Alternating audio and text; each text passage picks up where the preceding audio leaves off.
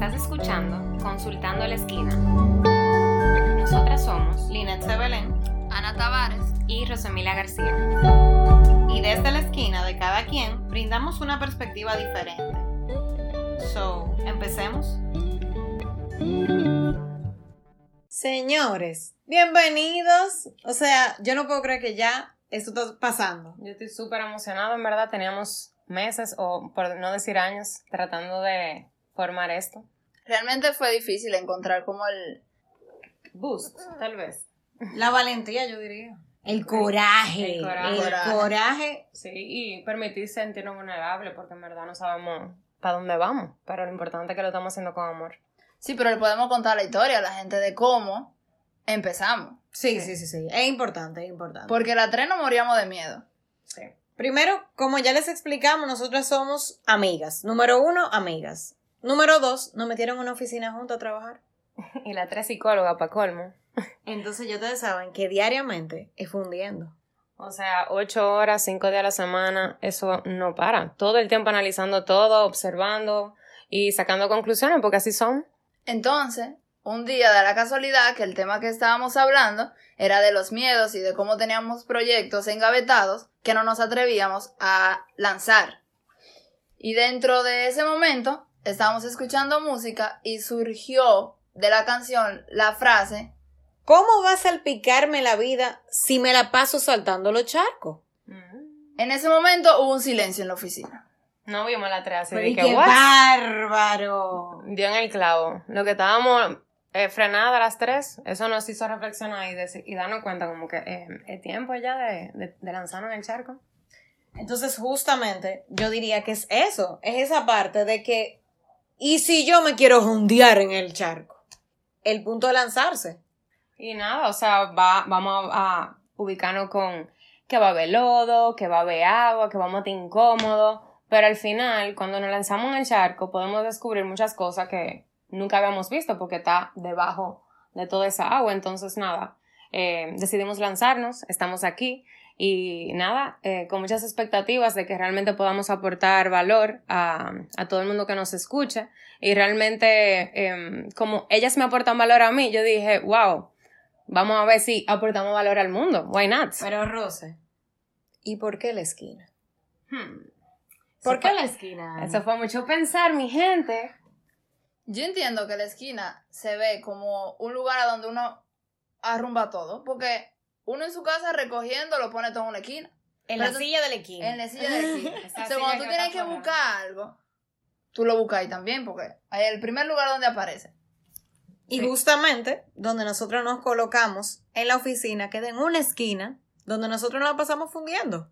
Sí, y suele pasar como que es una que se pone en la esquina y ese día es que sacamos conclusiones de esa persona en particular. Entonces nos dimos cuenta que yo creo que todo el mundo tiene su esquina. Y lo más importante es que siempre debemos volver a esa esquina porque ahí podemos sacar mucha información de valor que podamos utilizar para resolver nuestras situaciones. Yo creo que en la esquina que están los recursos Exacto. y que nosotros no nos damos cuenta. Claro. Todo está en nuestros ojos. Sí, pero indudablemente, ok, nos atrevimos, brincamos, estamos en el charco, Mojado. estamos mojados, Enlodado. pero el miedo sigue ahí. Sí. El miedo sigue ahí porque todavía antes de empezar a grabar estábamos hablando del miedo. Pero tú sabes lo que me acuerda de eso justamente. En terapia, una vez, eh, yo escuché una anécdota súper eh, exacta, vamos a decir, precisa para esto, que es cuando un niño, un bebé, está caminando, aprendiendo a caminar, se va a caer muchísimas veces, va a tener miedo porque ya se cayó, ya tiene la experiencia de que se cayó, pero tiene que vencer el miedo para lograr caminar y ya luego correr y evolucionar. Entonces entiendo que el parte de nosotros evolucionar y de llevar a cabo cualquier cosa en la vida tiene que ser por el miedo. El miedo siempre va a estar presente, pero va a ser lo que o te paraliza o te hace que te lance de cabeza. Claro, y siempre de- tomar en cuenta que va a haber situaciones difíciles, o sea, que nos vamos a caer una y otra vez, pero eso no nos puede impedir nosotros lanzarnos y darnos la oportunidad de experimentar cosas nuevas, porque si realmente siempre nos mantenemos en nuestra zona de confort, eh, con lo conocido, con lo cómodo, no vamos a experimentar las posibilidades infinitas que nos tiene la vida. Entonces, nada, decidimos lanzarnos, decidimos eh, exponernos un poco y con el miedo a la crítica, con el miedo al fracaso, con el miedo a, al que dirán. Dile, Ana, ¿cuál es el miedo? Señora, este es un proyecto con Ana para que Ana se suelte. Sí, pero esa es, la cabeza de, de, este proyecto. Ahí que está todo. Y Ana se va a quedar. Sigue, sigue callada, señora Ana. Ana, pero ¿y, cómo que vamos a hacer esto? Dime, cuéntame. Yo creo que es un miedo. O sea, es un miedo y ahora mismo estamos pasando por miedo porque el miedo paraliza. Señora, y ven acá. Y justamente nosotros hablando del miedo. ¿De dónde viene el miedo? Bueno.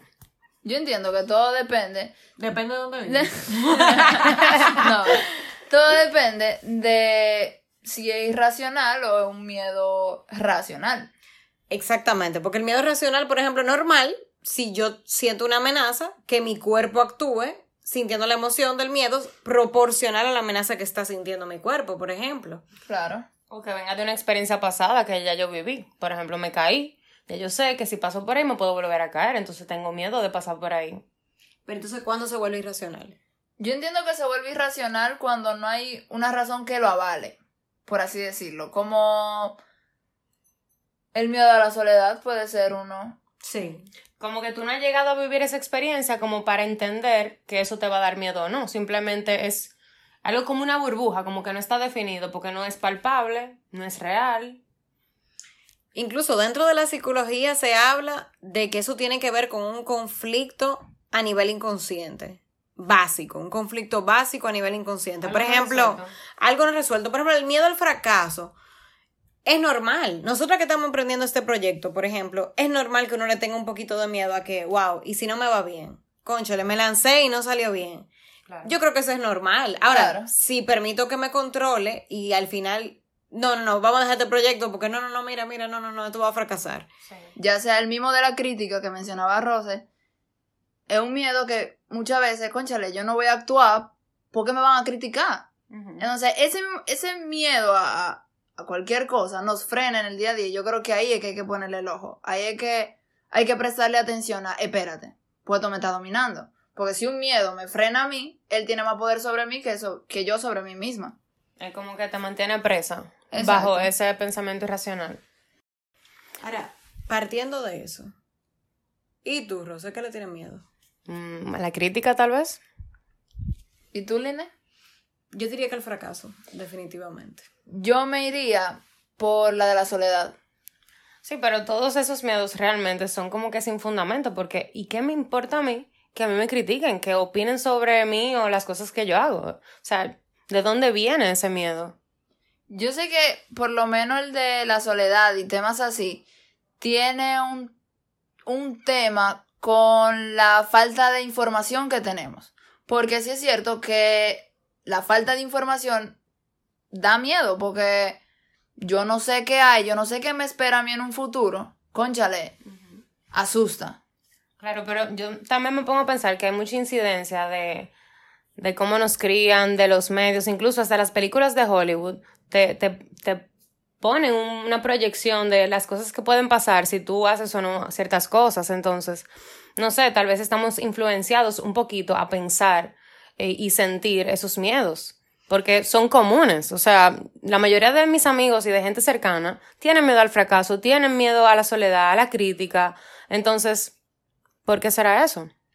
Realmente yo me voy más a la parte de, por ejemplo, sí es común, sí es normal sentirlo, pero, por ejemplo, esa parte del miedo al fracaso, en mi caso, yo siempre pienso, wow, ¿qué va a ser peor? ¿Tomar el riesgo o quedarme con el what if? ¿Qué hubiera pasado si, si, si, no, lo, si no lo hice, si no me lancé, si no, si no lo llevo a cabo? Incluso tenemos muchas cosas a nivel de la sociedad que nos rige, entre comillas, vamos a ponerlo, que uno siente que uno tiene que haber logrado y que, concha, le estoy en este punto y no lo he logrado. Hay cosas que yo debería estar cumpliendo y no la estoy cumpliendo. Y esas son cosas que te dicta tú mismo, porque no hay nada escrito, señores, de qué es lo que tenemos que lograr para esta edad, para ninguno, nada. Y al final, esos son los pensamientos que siento que le dan poder a ese miedo, a que se vuelva real, a que sea eso que te limite. O sea, no, no podemos permitir que, que esos pensamientos irracionales le den poder a ese miedo que no nos va a llevar a ningún lado. Por eso yo entiendo que la diferencia está en la acción que tomemos. O sea, así como empezamos hablando sobre cómo va a salpicarme la vida si me salto los charcos, el punto está en si yo me voy a saltar el charco o yo me voy a meter en él. Porque yo puedo actuar con miedo, pero actúo. Y de a partir de ahí va el resultado. Veo si realmente muchísimas veces es mejor tomar el riesgo a yo quedarme paralizado. El miedo es algo normal, el miedo es una emoción que, que obviamente surge, que sí provoca una sensación incómoda, que nos paraliza, pero cuando uno asume el riesgo, siempre hay una sensación de satisfacción, de que, wow, por lo menos me lancé. ¿Me salió bien o mal? Me lancé.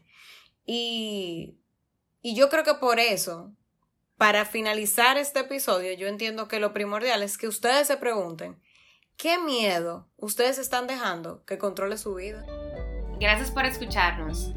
Síguenos en nuestra cuenta de Instagram en Consultando la Esquina.